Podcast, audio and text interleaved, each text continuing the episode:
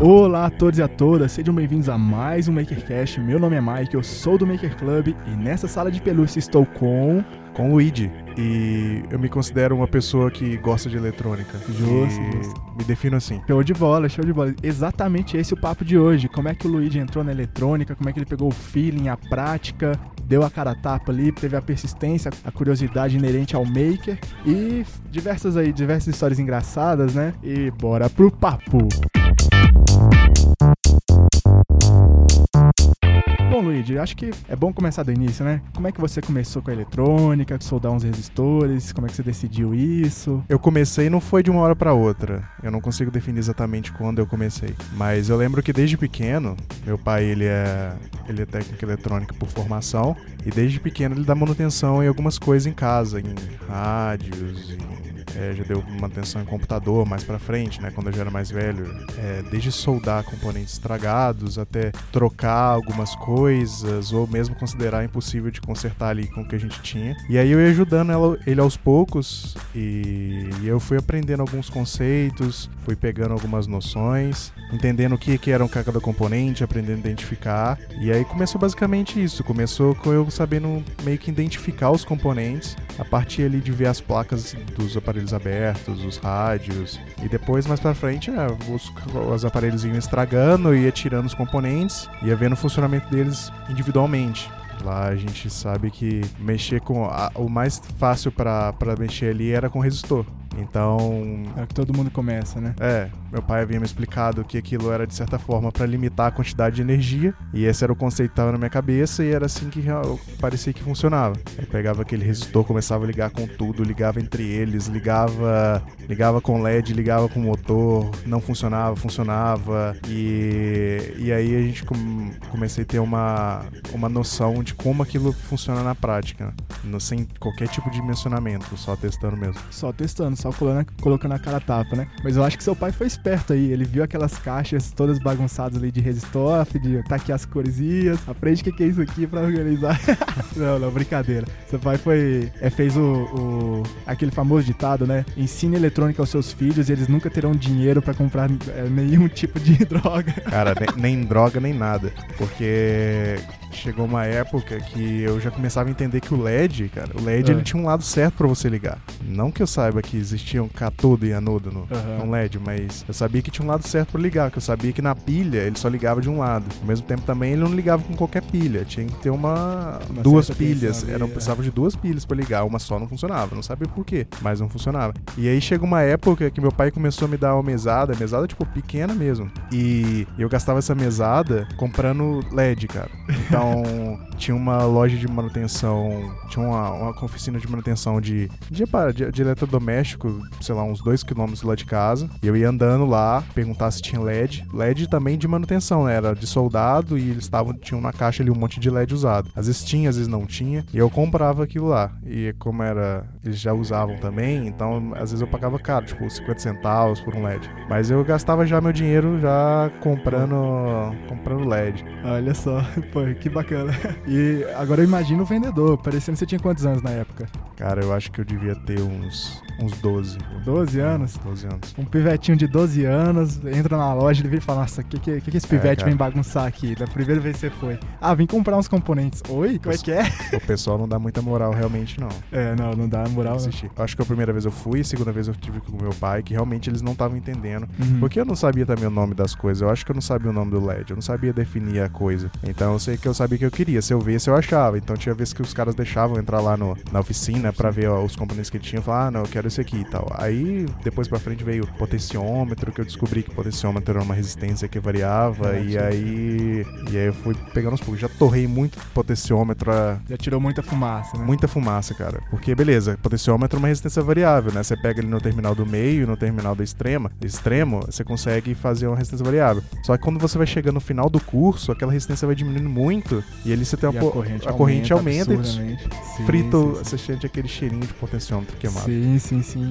Bom, mas quando- como é que você pegou esse feeling da eletrônica? Você é, falou aqui que você não sabia o nome, você não sabia direito o conceito, seu pai, é, ele te dava o conceito mais enxuto possível para uma, uma criança de 12 anos, né? É, era de fato difícil você entender um comportamento linear, um- uma coisa desse tipo. E como é que você foi executando os, os projetinhos? Como é que você foi trocando os LEDs que você falou que você queimava? É, você trocava os resistores, você ficava trocando, variando as pilhas? Como é que você É, esse cara, eu tinha. Lá tinha muito, muito resistor, muito transistor, eu tinha um pote cheio de componente. Pra mim, ele eu sabia que eles eram diferentes nas cores entre si, então você tinha os transistores ali que eram pretos e tal, você tinha os potenciômetros, eu diferenciava basicamente na cor e na forma. E eu ia pegando aqueles componentes. Tem três terminais, cara. Vamos ligar as coisas nesses três terminais e ver o que acontece. Ah, é, beleza. O resistor aqui tem dois terminais, limita energia. Vamos ver o que, que esse carinha de preto aqui ele faz. Tem três terminais. Cara, não. Eu não consegui descobrir o que, que um transistor funcionava, como é que ele funcionava Funcionava. sozinho.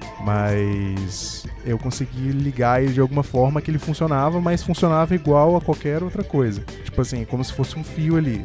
Provavelmente eu devia ter usado a, a junção base emissora e consegui fazer funcionar. É, você chaveou ali, deixou passar É. e pra você tá tudo certo, mas você não, não tinha noção de que se você des- deschaveasse ali, ele bloqueava.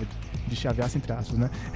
É, é, eu, então, eu tava usando só, provavelmente só junção base emissora ali, o coletor aberto. Ah. Então eu tava usando ele como um diodo. Justo, Então, justo. então provavelmente funcionava, mas eu não sabia por quê, então pra mim não fazia diferença na, na época. Eu não percebi nada, comportamento estranho. Aí foi ele tentando resistores, eu, eu sabia que tinha aquelas cores interferiam na, na resistência ou na capacidade dele limitar a energia, como eu no brilho pensava do LED, né? no brilho do LED e no motor, etc. Então eu sabia que tinha as cores. Meu pai me ensinou a ler, ele tinha a tabelinha lá, me, ensinou- me mostrou como é que era, e eu sabia que quanto maior aquele número, mais ele limitava. Uhum. Que era engraçado pra mim, na época também, porque você pensa, pô, maior o número, Maior número, caraca. maior potência. maior energia, sei lá. Então, Aham. na época não fazia muito sentido. Mas depois eu comecei a aceitar que quanto maior o número, mais ele limitava.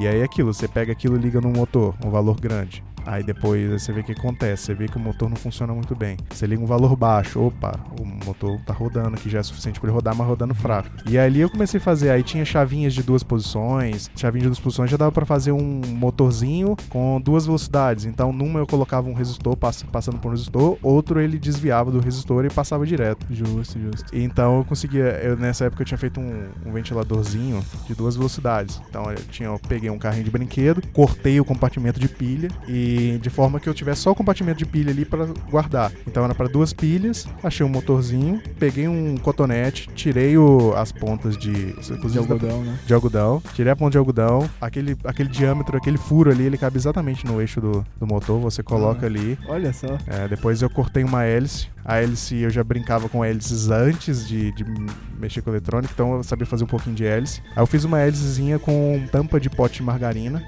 fiz um furo ali, coloquei no, no eixo do, do, Do cotonete. do cotonete cortado. E aí, cara, então tinha duas velocidades de, de, De de- rotação, de né? rotação. Então, numa ficava rápido, outro lento. Só que eu achava que, de uma certa forma, um eu tava economizando energia. Tá rodando baixo, ele tá economizando energia. No alto, ele tá gastando mais energia. Mas não, a energia do baixo tava sendo dissipada no resistor. Então, no meio que não adiantava nada. Sim, mas sim, na ah, minha mas- cabeça. Pô, fiz um negócio de duas velocidades aqui. Sim, sim, você abs- abstraiu, talvez, né? Fosse. Poxa, que interessante. E é interessante essa curiosidade. Você não tinha me contado essa história, né? Antes, e você pegou o que tinha ali disponível, é, literalmente usou a criatividade, que normalmente criança tem muito mais, né? Você É. viu, viu o cotonete, você viu claramente ali um. Um eixo, um, cara. Um eixo, Um exato. acoplamento. Exatamente. Bom, e essa curiosidade não, não para só na eletrônica, né? Você falou aí que você já fez. é, você brincou com hélices antes, você brincou até com modelagem 3D, que foi o, o último MakerCast nosso,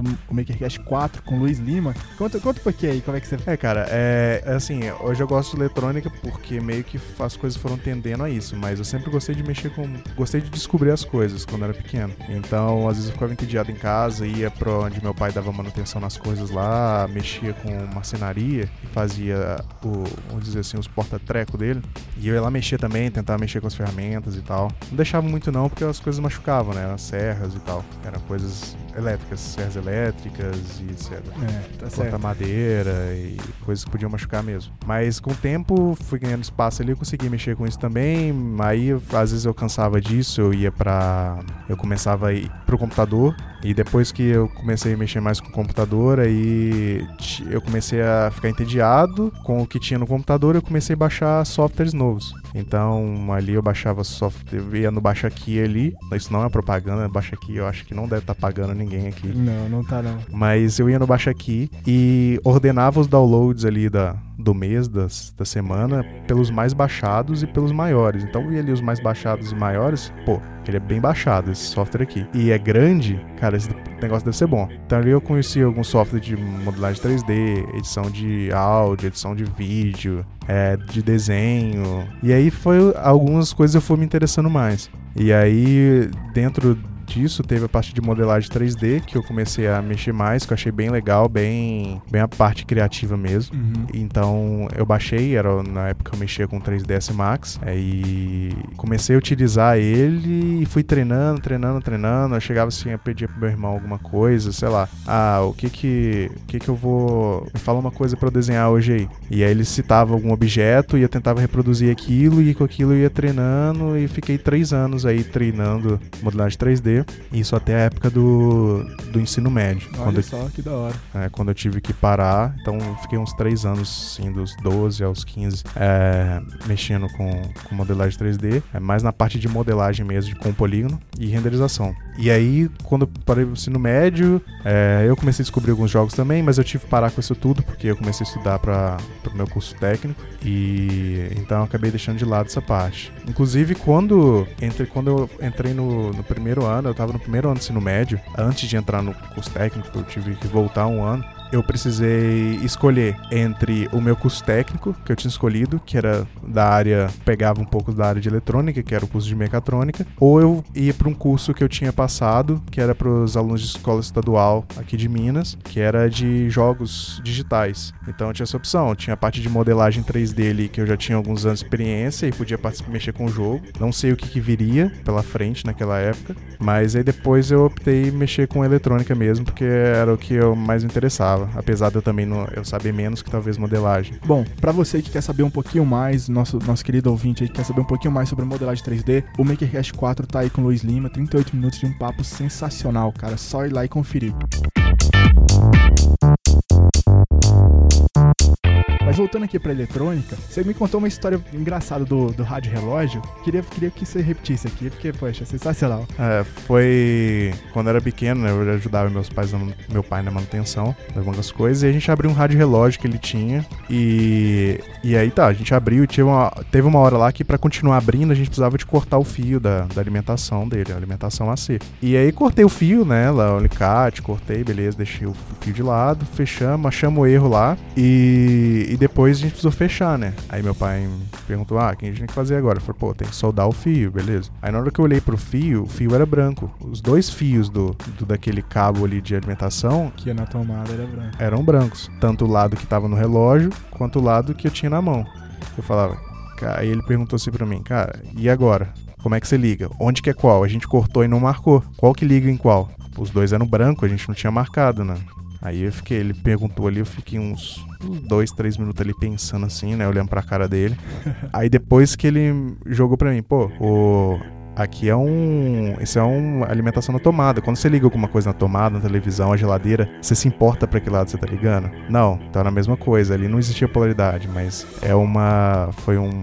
Foi um caso engraçado, tipo, de- que a gente não percebe que a gente liga Isso. ou a tomada do ventilador, por exemplo, de qualquer, de qualquer forma. Exato, exato. Pô, e foi a, a sua primeira abstração ali de corrente alternada, né? Que é, que momento. não tem polaridade. Isso, você É. tava falando que quando você brincava com os LEDs, você sabia que tinha um jeito de ligar, né? É. Aí você, você sempre ficou nessa de, poxa, sempre tem um. Tem, existe os polos, digamos, você não sabia o nome, mas você sabia que existia alguma coisa ali por trás e na hora que você foi pro, pra corrente alternada, você virou e falou, ué, mas por que, que aqui não É. é aplicável, né? Quando, quando você é pequeno, você sabe ligar as coisas na tomada. Isso. Mas Mas você não se pergunta por quê. Você não sabe, você não pergunta por que, que não tem lado ali. Você não, Você não pergunta, você não para pra pensar se aquilo deveria ter um lado muitas vezes. Você só coloca. Não é nem que tem um lado ou não tem um lado, mas você não para pra discutir isso mentalmente. Até que no momento, pô, vou que, que lado que a gente liga. Aí você, nossa, realmente não tem lado. Entendeu? Então aqui eu não tenho, eu não defino um lado na hora que eu tô plugando na, na tomada, é porque realmente não tem. Não precisa. E aí que veio esse caramba, cara. Não precisa realmente. Justo, justo. Bom, você citou aí que você no ensino médio fez o ensino técnico mecatrônico. Como é que foi essa experiência? Você fez algum projetinho é, eletrônico lá? Participou de, de algum projeto do seu colégio? Conta aí, como é que foi? É, eu, eu, eu nunca gostei muito dessa de ficar parado ali, sentado, ouvindo alguém falar, não. E uma coisa que eu participei de algumas coisas, teve um projeto esses projetos de mostra dentro da, do curso e participei também da equipe de robótica, era a equipe Trincabots e aí eu entrei no, no primeiro ano do meu curso técnico. No início eu tava um pouco de dúvida se eu deveria entrar, porque eu deveria me dedicar um tempo a mais, aquilo ia ser um numa cidade, né, que era eu moro, eu morava numa cidade vizinha de Belo Horizonte, levava um certo tempo para chegar lá, mais mais comum, talvez uma hora e meia, duas horas, e eu tivesse que sair tarde, não tivesse transporte. E aí eu precisei precisei pensar se eu deveria ou não. Acabou que no primeiro semestre eu fui tentar e acabei no, optando por não ir, por saber dessa questão de distância. Só que aí tinha, tinha um amigo meu na época que ele tinha entrado para para a equipe e ficava contando e tal, e tipo, aí eu comecei realmente a ver mais legal do que eu realmente achava que era. Era uma equipe de fazer robôs, né? Robôs de combate. Uhum. E aí ele foi me contando aos poucos, eu fui me interessando. Eu falei, cara, no final do ano eu vou tentar isso e não, não importa se vai ser longe ou não. Eu vou. Você viu que a distância valia a pena ali. Valia a pena, era bem legal a coisa. Talvez eu acho que eu já tava ficando entediado demais com a. Com o curso técnico em com si. curso técnico. É, no primeiro ano a gente tinha três matérias. Era uma matéria de desenho, uma matéria de resistência dos materiais, é, características materiais. E eletricidade coisa... básica, provavelmente. É, cara, a outra matéria. Ah, e gestão da qualidade. Eram essas três. Nossa, então, no, primeiro semestre? No primeiro semestre. Olha só. e, e, não tinha, e não tinha mais nada, não tinha nada de elétrica e tal. E, e aí, aí isso lá eu achei bem legal. Bom, mas você falando aí da, da equipe de robótica, é, você fez um projetinho lá dentro? Teve algum conhecimento que você, depois que você começou a ter essas matérias de, de eletrônica e, e eletricidade, teve algum conhecimento que, poxa, você conseguiu ali na equipe que você virou e falou: caraca, isso aqui eu com certeza não veria em sala de aula? Enfim, alguma, alguma história que te recorda isso? Teve algumas coisas que eu aprendi assim de imediato lá. É, a primeira coisa era que eu tinha entrado para a equipe na parte de mecânica, né? Mas com o tempo, assim, passou um ou dois meses assim, não tava com muita demanda na área e eu não tava com muito interesse. E eu acabei aos poucos migrando para a parte eletrônica e fui metendo o nariz ali no que a galera fazia. Na eu... furtividade ali, quando a galera Foi. viu, eu já tava lá. Foi, porque quando eu entrei não tinha vaga para eletrônica, então eu falei, beleza, eu quero entrar, então pelo menos vamos pra trabalhar mecânica. Porque aí eles reconheceram algumas habilidades lá de marcenaria e tal, como sendo útil ali pra parte de, de, de, de mecânica, para fabricar peças de metal, etc. E aí depois que eu migrei para a parte eletrônica e aí começaram a surgir algumas questões. Eu comecei a participar de alguns assuntos e tinha lá a questão que era, cara, tinha uma eletrônica dimensionada, funcionava, só que ela era muito grande. Tinha, cara, era por exemplo, era um controle por um motor ali de 20 amperes de pico e tinham três MOSFET em paralelo que suportava 70 amperes. Aí você faz as contas de 210 para dar um negócio de para funcionar com um motor de 20. Não faz sentido, né? Aí o galera, ah, mas o MOSFET esquenta e vai esquentando e tal. A potência é alta. Mas cara, você vai calcular uma potência sobre um, MOSFET na condução, principalmente os que a gente usava lá que eram feitos para isso, né, para você passar alta corrente, ele, a, ideia era dissipar o menos possível de potência nele. E a gente calculava de maneira simples, né, calculando a potência dissipada na, na resistência entre dreno e ali. E, e aquela resistência geralmente é muito baixa e quando você calcula, você conclui que não está dissipando potência ali. Você fala, cara, deu um watt aqui. Você fala, pô, aqui a gente sabe que esse encapsulamento aqui ele suporta mais que um watt. Por que, que isso está esquentando tanto?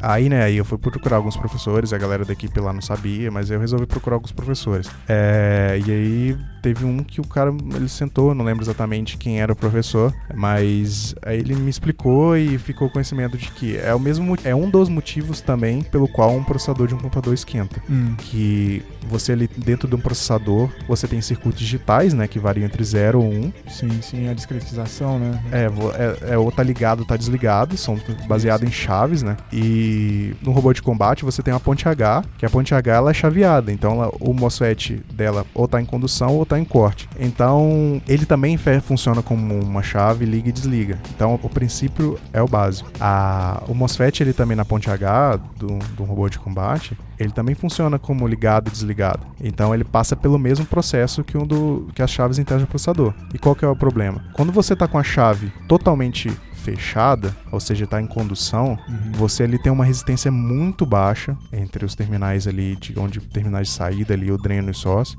e é uma resistência muito baixa e ele não dissipa potência. É muito baixa, muito baixa, que é aquela potência que eu falei que a gente calcula e realmente dá baixa. E tem outra potência que é a potência de quando a chave está aberta e então não circula corrente. Não circula corrente. Mas ali em cima dele tem uma tensão. Uhum. E a gente sabe que a potência é um produto tensão corrente, né? Então a gente sabe que ele tem dois estados ali, né?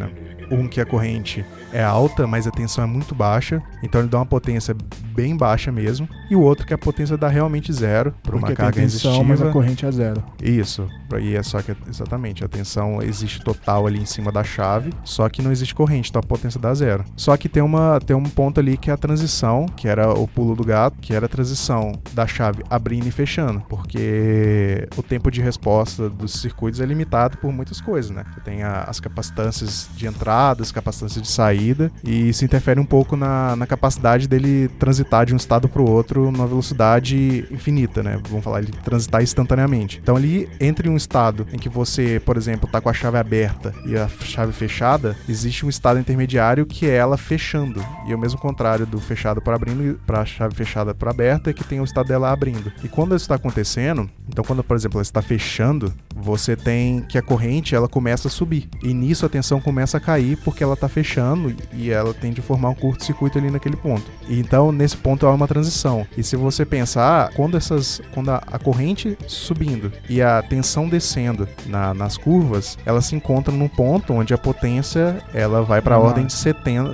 pode ir para centenas de watts, enquanto numa área de condução dá menos de um watt. Uhum. Então, mas quando você distribui aquilo no tempo, aquela potência, aquela potência é muito grande. Sim, ela é sim, é muito porque... maior que você tinha considerado antes. Sim, por causa da velocidade de chaveamento, né? Isso. Pode, pode até ser um instante mínimo ali do ciclo, mas como o ciclo se repete 10 mil vezes no, por segundo, né? 10k. Sim, 10 aí haveriam 20K. muitos picos de potência e poucos espaços onde que o MOSFET, vamos falar assim, ele tá assim, tranquilo ali na operação dele, né? Uhum. Você tá estressando ele muito mais. E aí quando você tem um, um ambiente que tá esquentando, né? Na eletrônica ali, num robô fechado, dentro de uma caixa, enclausurado. E aquela temperatura começa a subir. Aí vem um outro fator também que eu descobri, mas antes de falar dele, a temperatura começa a subir e você, ela já não, o componente já não tá aguentando, suportando tanto estresse. E aí você começa a dar picos é, repetitivos de potência nele e ele acaba queimando. E aí vem o, por, o porquê de tantas chaves em paralelo. Uhum. E aí então se conclui que, é, de certa forma, é interessante é, você abaixar a frequência de chaveamento. Isso tem algumas, alguns problemas,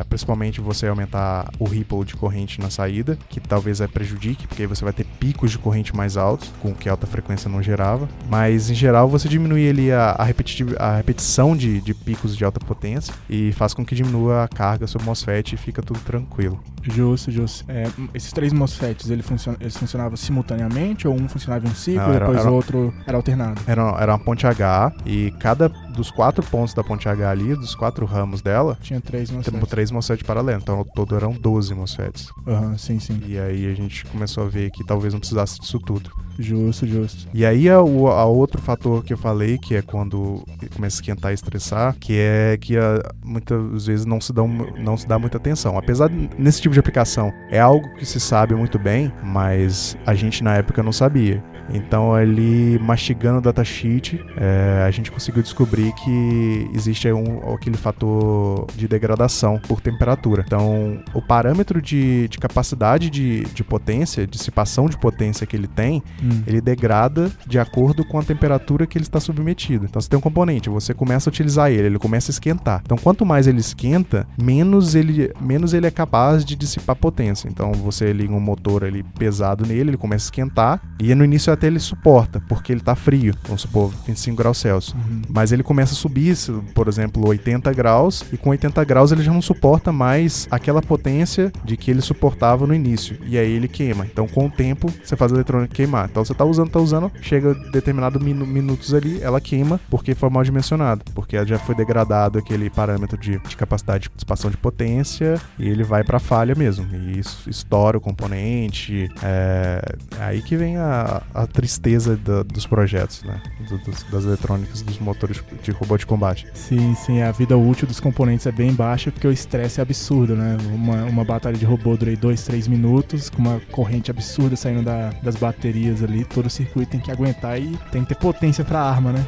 É, e é, e é nessa época acabou que a solução foi realmente a gente sabia que não estava queimando por tensão, a gente sabia que não estava queimando por muitos fatores, era por temperatura. Uhum. Então a- o foco foi vamos fazer uma eletrônica em que seja fácil dissipar a temperatura e não tenha necessidade de colocar um cooler, porque cooler às vezes dá problema, ele é mais um hardware, ele consome bateria. Sim, sem falar que, poxa, na- no, no contexto robô ali tem, tem robôs que tem martelo, tem robôs que tem alavancas, então é, se o, o cooler ele vai ficar dentro da carcaça, mas uma pressãozinha ali pode, Isso, é, pode ele é travar o cooler e aí já era, né? Ele é muito sensível, é, é muito inconveniente, porque ele também é que gasta peso Muito ali, da espaço. nossa, espaço e a cota de peso que a gente tem, né? É, e, e aí, então, a, gente focou em deixar, colocar, dispor os componentes de uma forma em que ficasse uma área livre para dissipação de calor. Então, de um lado haviam componentes da placa, do outro a- era praticamente uma, uma face de cobre,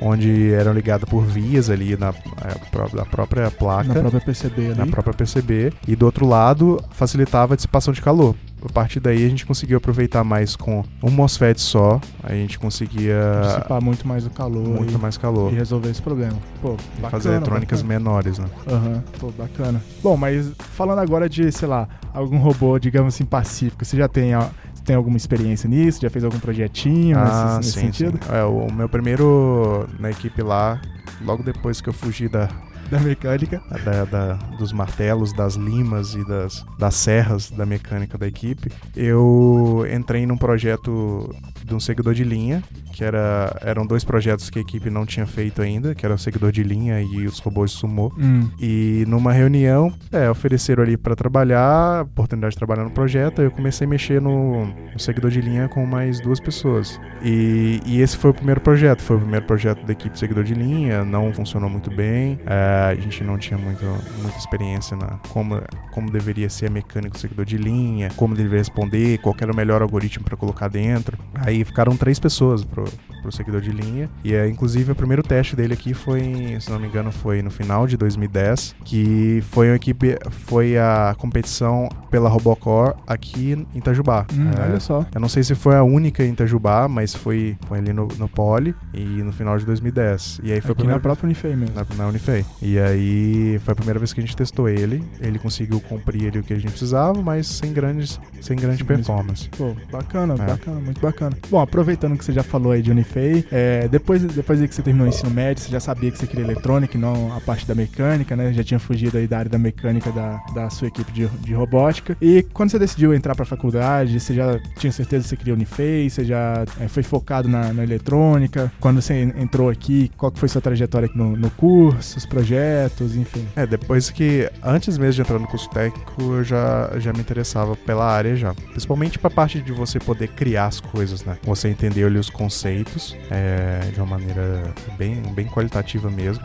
Entender os conceitos e tentar criar alguma coisa nova com aqueles conceitos. Como se fosse desenhar ou esculpir alguma coisa, né? Você conhece as ferramentas, você conhece as propriedades dos materiais, a como cor e maleabilidade, se no caso de es- de esculpir e de desenhar, por exemplo. Uhum. E aí, com eletrônica, você conhecendo ali as, as características dos componentes, você também tem a capacidade de criar, né? Uma, quase com a capacidade artística, né? Sim, sim, pô. Aí eu já me interessava antes de ir pro curso técnico. Aí do curso técnico, passando pela, pela equipe de robótica, eu tive, fiz umas outras coisas lá dentro, é, durante o curso técnico, e eu já sabia e queria mexer com eletrônica também quando eu saísse. E eu sabia que a Unifei era, era referência, lá perto de onde eu morava não tinha é, nenhuma faculdade com referência para isso, então a gente tinha a PUC, uma faculdade particular. particular né? Você tem no, no, sul do Brasil, tem, você tem no Paraná. Tem no, no norte também, centro-oeste. Tem? É, isso é delas eu não sabia. Mas aí eu acabei vindo para cá, eu tinha passado em outras antes, mas acabei preferindo realmente esperar para vir cá. E aí aqui dentro, cara, mesma coisa, né?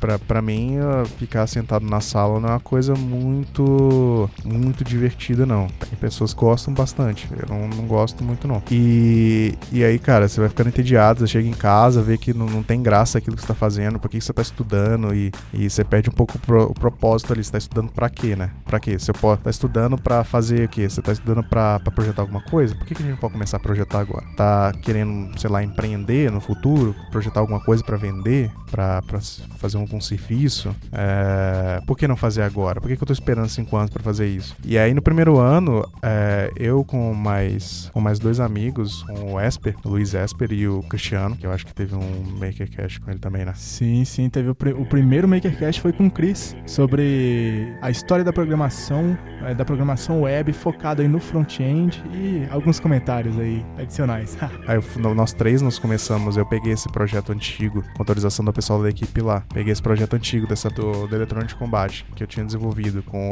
com outra pessoa lá, no, com um amigo meu, com o Patrick, lá na, lá na equipe de robótica. Aí deu uma melhorada nele. A proposta era melhorar ele e tentar vender. Uhum. E é aí que a gente criou a Black Moon, que era uma, uma controladora. Né? Era uma controladora de motor, com uhum. algumas interfaces ali. Interface de entrada recebia comandos via serial, você tinha uma entrada numa lógica, você tinha recursos como freio motor ali, quando você. O freio motor motor é quando você é, coloca em curto-circuito os terminais do motor entre, entre eles. Então ali vai surgir uma. Quando ele, se ele estiver girando, vai estar tá circulando uma corrente ali, induzindo uma tensão. Uhum. E quando você curto-circuita, você faz com que essa corrente passe dentro dele, dissipe a potência dentro dele e faz com que ele freie. Isso a gente faz é curto-circuitando os dois, dois MOSFETs inferiores da ponte ali, você consegue travar o motor de uma vez. E aí tinha esse recurso, você tinha a questão do, da partida suave, é, ajustável, tinha um software para controlar a placa pelo computador para ajustar os parâmetros. E dali a gente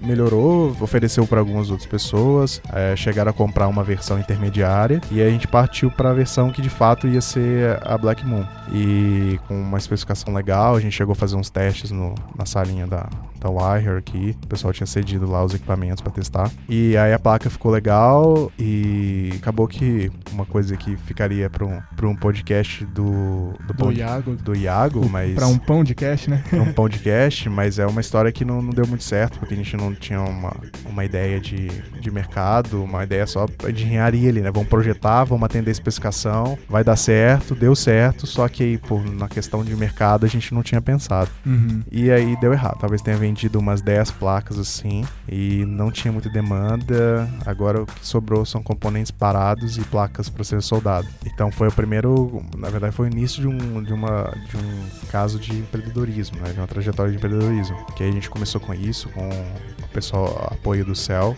Uhum. Na época era com a, com a Ju e com a Gabi. E eles ajudaram a gente, a gente não sabia nada que tá fazendo, nunca tinha falar de empreendedorismo, nada. Só colocavam as demandas pra gente, a gente buscava fazer da melhor forma, com as nossas limitações de limitação, eu digo de cabeça dura mesmo. Não a limitação é falar assim, cara, você tem que ver qual que é o seu mercado. Eu digo, não, não, tem mercado, fica tranquilo. E a gente ia, que era o, o suposto pré-Lab 001, na época que não existia Lab 001, era a primeira turma. Era uma pré-turma, era a turma de testes. Aí nós entramos na turma de teste e, cara, era só cabeça na parede. Falavam com a gente, é, a gente escutava, entendia de uma forma, não entendia a importância daquilo que falava e acabava acreditando naquilo. Ah, não, muita gente precisa, as pessoas vão comprar e vai ser legal. A gente não pensava como que ia vender, é, quem quer ser canal de distribuição, é, se realmente tinha um mercado legal para isso, é, se as pessoas produziam, se as pessoas tinham necessidade disso. E aí acabou ficando de lado o projeto. Poxa, bacana, mas muito aprendizado, né? Disso aí você me contou Sim, que você colocou um capacitor lá em, em, em, paralelo, que depois você acabou tirando simplesmente, que é. já tinha. é, isso aí era um, era um capacitor que era um capacitor para ficar de entrada, ele era em paralelo com a bateria. E junto, ele tinha um, era um capacitor pequeno, ele era um capacitor de desvio que ficava próximo ao circuito de controle, enquanto tinha um outro bem maior, de uma capacitância bem maior perto do circuito de potência. Só que eram capacitores de baixa qualidade. Eu não notei para a especificação dele e, e quando eu colocava na placa, ele era uma ele era de baixa qualidade para aquela aplicação que ele tinha, mas ele era ele tinha no caso qualidade, ele tinha uma baixa resistência, a resistência interna baixa, se comparado com os capacitores que estavam paralelos ao motor. Ele acabava filtrando o ripple de corrente que o motor fazia na bateria, né? O ripple de tensão. Ele tentava filtrar aquilo. Só que não era o objetivo dele. O objetivo dele era só filtrar para a parte de controle, não uhum. fornecer carga para o motor. E enquanto tinha os capacitores grandes de, de entrada ali que eram para carga do motor, para né? carga do motor, eles não estavam fazendo o papel dele, sobrou para esse outro cara e você ligava a placa e passava uns minutos, o capacitor Explodia. estourava, estourava mesmo. Resolveu isso só só deixando de soldar para é. obrigar os capacitores de carga a fazer o trabalho dele. É, acabou que tirou o capacitor ali e continuou funcionando normal e hoje a placa é, é, funciona sem esse capacitor mesmo. Uhum, só, só não tem o filtro mais da, do controle, um, um dos, né?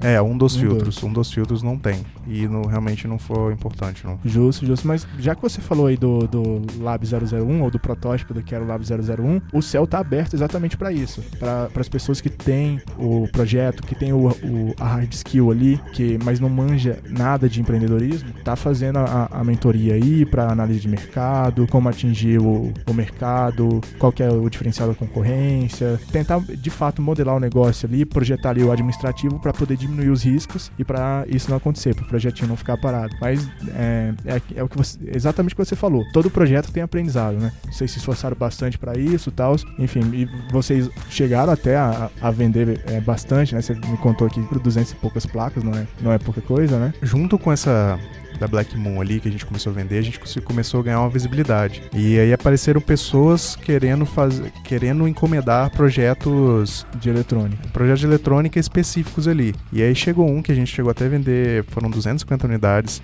num, era um vendedor do Mercado Livre e era uma era, era um módulo que não tinha no Brasil para Arduino. Era um uma questão de módulo. Arduino é um módulo para você expandir a capacidade de, de servomotores. Então, falando da especificação da placa, ele tem uma entrada I2C, que você pode cascatear essa I2C, então você pode colocar N placas, placas. dessas em série você quiser e ela é controlada via I2C e ela tem 16 saídas com controle de PWM. O, controle, o servo motor é um controle de PWM. Então você ajusta a largura do pulso ali. Então essa essa placa, ela era para controlar 16 servos e ela não tinha no Brasil. A gente fez o, o esquemático, o layout, projeto e, e, ficou vendeu até razoavelmente rápido no, no Mercado Livre as 250 unidades.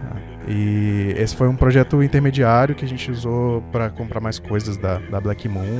E na época a gente também não tinha muita noção, a gente resolveu pegar parte desse dinheiro pra gente já como se fosse um, um lucro, lucro da, é. da, empresa. Mas de fato era, mas talvez a gente tivesse ter reaplicado, né? Isso, um já ter utilizado de capital de giro ali para atingir o mercado, né? É. Pô, seria, seria mais interessante. Bom, mas você falou aí da sua, da sua experiência. Primeiro, como é que você teve a curiosidade, como é que você buscou esse conhecimento, depois você mostrou aí a, o, a sua trajetória na, é, na escola técnica, na equipe de robótica, da faculdade, a, o seu primeiro, a sua primeira trajetória aí no empreendedorismo e agora é, o seu atual desafio aí é, é na DINSIR, né, na Dynamic Circuits. É, a, an, antes disso, um pouquinho antes, a gente tive com o Cris lá e com o Roriz, e o Esper também fez parte, um, algumas pessoas já passaram pela startup. Foi a Track Easer, que a gente fazia rastreador para bicicleta, era o suporte de garrafinha inteligente que rastreava e monitorava a bicicleta é, em caso de furto e notificando o usuário ali de quando acontecia o evento né, do furto, caso ele não esteja presente, né, e rastreando em caso de roubo, para facilitar a cooperação, para você até mesmo fazer com que não aconteça o problema, né, você ser notificado antes que você, de você perder a bicicleta de fato. Projeto. Uhum. E aí depois, sim. Na verdade, a Dinsira é uma, é uma, quando eu entrei no minha, Na Unifei aqui. na Unifei, no primeiro ano, a gente tava com esse projeto da, da Black Moon, né? Tava, começou a projetar, então meu quarto ali na, na República ficava, era a mesa, cara, a mesa não servia pra nada, a mesa era só pra Osciloscópio. osciloscópio, fonte, cara, tudo de eletrônica ali pra fazer teste, pinça, solda e, cara, e era pra fazer isso. E aí nessa época chegou um cara, um veterano meu e falou, cara, eu conheço um amigo meu que ele tá precisando de gente pra ele viu, né, aquele, monte de equipamento, né? Tá precisando de gente pra trabalhar na parte de desenvolvimento, de precisando de estagiário. Tava no primeiro ano, né? Uhum. Mas, pô, mas eu tô no primeiro ano, sei lá. E a outra coisa também é que eu tava, a gente tava com a Black Moon, já não tava com muito tempo pra nada. Uhum, e aí fazer sim, um sim. estágio nessa época ia ser muito complicado. Mas aí depois acabou a Black Moon, aí a oportunidade continuou, Continuou. aberta. E, e aí eu fui lá conversar, acabou que deu certo. E aí eu fiquei dois anos lá como estagiário.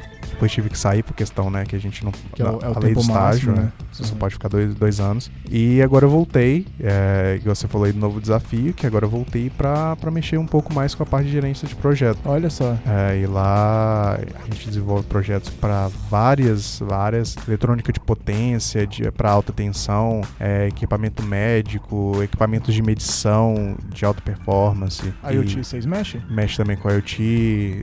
Cara, tem é, praticamente qualquer coisa a gente faz lá na área de eletrônica. Pô, que bacana. E agora eu tô na parte de gerenciamento lá. Tá sendo uma experiência bem legal, bem nova também pra mim.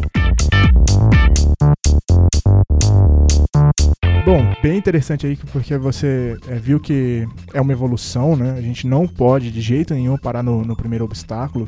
Você falou que a Black Moon não deu certo ali no gerenciamento do projeto, mas agora esse, esse novo desafio com a GNC é exatamente nesse, nessa área, né? É, Poxa, que é interessante. exatamente isso. Não, na, na verdade na Dinsira eu mexo mais com a parte é, de gerenciamento do projeto enquanto de desenvolvimento.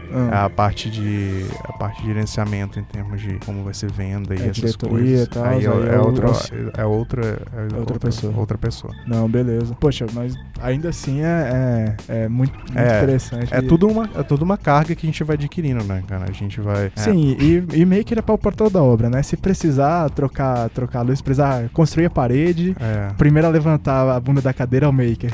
Com certeza. Exatamente. E uma coisa que você comentou aí sobre a. Falou que o Maker, né? É, um Aham. é meio que um espírito de verdade. Eu acho que a gente, quando é mais novo, a gente consegue. A gente é levado a desenvolver essa, esse espírito de Maker, colocando, sendo colocado em algumas, algumas situações. Eu me considero uma pessoa que, de certa forma, foi privilegiada. Privilegiada porque eu não escolhi isso. Então, estou seu, satisfeito. seu pai te introduziu a droga. É, e eu tô satisfeito com a condição atual, então considero um privilégio Aham. de ser colocado em contato em situações que você tem que criar, em que você tem que se virar, você tem que é, gerenciar seu sono. tempo, é, você tem que fazer ele, você tem que você quer alguma coisa, você quer atingir o objetivo e você tem que gerenciar todos os recursos que você tem, tempo, é, recurso material, re- gerenciar você mesmo, gerenciar sua mãe que quando você é pequeno te chama pra almoçar, pra tomar banho e você tem que gerenciar isso tudo pra atingir aquele objetivo. Isso, com o tempo, você aprende que isso realmente é útil, né? Você você passa por uma startup, você já, já tem um pouquinho de experiência a mais, você passa segunda startup, já tem mais a carga, você passa pra gerência de projeto, tem mais a carga. Mas ao mesmo tempo também eu acredito que é, você pode desenvolver isso, que nunca, nunca é tarde pra você aprender pra mudar a, a forma de, de ver as coisas. Então, a proposta do, do Labs 01, por exemplo, da, da Unifei, é, eu acho bem interessante que ela é, explora essa capacidade de quem já, quem já tem esse, esse espírito, vamos falar assim, e ao mesmo tempo também acaba colocando nas pessoas que não têm essa outra visão, essa outra visão de você é, poder criar, de você poder gerenciar, de você poder é, desenvolver alguma coisa, um projeto que tem na sua cabeça e transformar isso com uma coisa possível. Não é tipo assim, você quando você tem essa cabeça do maker é que você acaba, é, você não pensa no que é, que é impossível, né? Você tem um objetivo, você começa a fazer, independente se, se aquilo vai ter um fim ou não. Exato, É você meio- só imagina como é a vista acima do obstáculo. É, exatamente. E aí você aprende isso. Aí no Labs 01 acho que eles colocam um pouco mais disso. Tipo, cara, vai lá e faz. Que depois, no final, se você tiver problemas ali no meio do caminho, que são problemas reais, não daquele imaginação sua que antes de você começar a fazer, mas quando você começa a fazer, você encontra problemas reais e você resolve ele- re- eles ali e vê que não são impossíveis de ser resolvidos. Exato, a famosa gambiarra, né? Seja, A seja na gambiarra, seja por, outro, por É, outros métodos, né? na gambiarra, tanto na parte técnica quanto no dia a dia ali, né? Eu, Sim, sim, na- ou você também aprende uma maneira é, já comum que pessoa- as pessoas resolvem tal problema e você aprende a passar por aquilo de uma maneira mais, mais vou falar assim, mais, com mais conhecimento do que realmente só o que a gente chama de go horse, né? Que é vai e faz. Você aprende algumas Sim, técnicas sim, sim. ali no meio do caminho. Você aprende algumas técnicas pra não ficar só bater na cabeça na, na parede dura, né? Você aprende a suavizar um pouco a parede É, ali. Ah, Na comunicação, no, no soft skill ali, na, Isso mesmo. Poxa, dá pra procurar informação. Bom, muito interessante. Luigi, muito obrigado pelo MakerCast. A gente vai ficar por aqui. E a oportunidade é que o Maker Club oferece para você que tem algum, algum conhecimento, você que quer fazer algum projetinho, seja para o CA, enfim, seja para o pro projeto de extensão e você precisa de uma ferramenta. Se nós tivermos no Fab Lab, se nós é, pudermos ajudar, até mesmo no, no trabalho, cara, cola com a gente, vamos fazer. Tem muita noite aí pra gente virar, tem muita ideia pra gente trocar e tem muito conhecimento pra gente compartilhar. É, é esse espírito maker aí que a gente tá falando da criatividade, do, da persistência e de ter, de perder a vergonha na cara, de fazer, fazer acontecer, né? Cara, é isso que o Maker Club quer trazer aqui pra Unifei, é isso que a gente quer fazer, seja com quem for, não, não interessa se você é do CA de Ciências Atmosféricas, você quer fazer uma estação meteorológica, vamos colar, vamos orçar lá o, o- vamos dimensionar o circuito, vamos soldar a plaquinha, vamos ensinar pros bichos aí, é, esse tipo de coisa. E na verdade eu tô falando isso porque isso vai acontecer é, provavelmente no primeiro mês de aula do ano que vem. Se alguém do, do CA Quadrado estiver ouvindo aí, por favor, entre em contato com a gente que a gente quer colocar esse projetinho pra frente, pra frente aí, fazer a, a galera conhecer de fato o Fab Lab. Qualquer outro projeto de extensão aí que queira conhecer as ferramentas e queira usar, fala com o Mauro do Céu ou então fala com alguém do Maker Club que a gente vai ter prazer em te levar lá, em mostrar os equipamentos e é isso aí. Bom, muito obrigado de novo, Luigi, pela presença aqui. Foi muito da hora esse papo. Você quer falar alguma coisa? Não, eu, eu agradeço pelo espaço, porque uma coisa que eu acredito é que as coisas vão sendo transformadas aos poucos. É tudo um processo. Então, é, às vezes é difícil você enxergar lá na frente quando você não entra no processo pequeno. Então, é uma oportunidade de mostrar como a- as coisas acontecem realmente num processo e também de dessa ideia do espírito maker, de você chegar e fazer, de você acaba que é um pouco empreendedor o maker também. Eu acho legal isso e acredito nessa, nessa cultura como forma de desenvolver pessoal Bom, galera, muito obrigado. A gente vai ficando com esse MakerCast por aqui. Os, os anúncios já foram dados. Então, caso você queira ouvir mais sobre a história do Chris, tem o MakerCast 1 aí, sobre que o Luigi falou aqui é, na Black Moon. No caso, a história do Chris, do Chris no MakerCast 1 não é sobre eletrônica, é sobre programação, mas cola lá que o papo tá muito legal. E sobre modelagem 3D, o Luiz Lima, já falei, modelador aí da, da fábrica 3D. Enfim, tem sempre, tem sempre três textos por semana aí no site. Tem o Papo Maker, o nosso vídeo no, no YouTube, trazendo aí novidades, o- os trend topics aí da, da área que envolve tecnologia. E, cara, tem muito conteúdo bom aqui no Maker Club, tem muita coisa boa acontecendo e a gente quer fazer muito mais. Então, é isso. É mais uma vez, muito obrigado ao Liud, ao Luigi, muito obrigado a todos que nos escutaram e fui! Você acabou de ouvir o podcast do Céu Unifei, um oferecimento de Maker Club, ForLab e Rádio Unifei.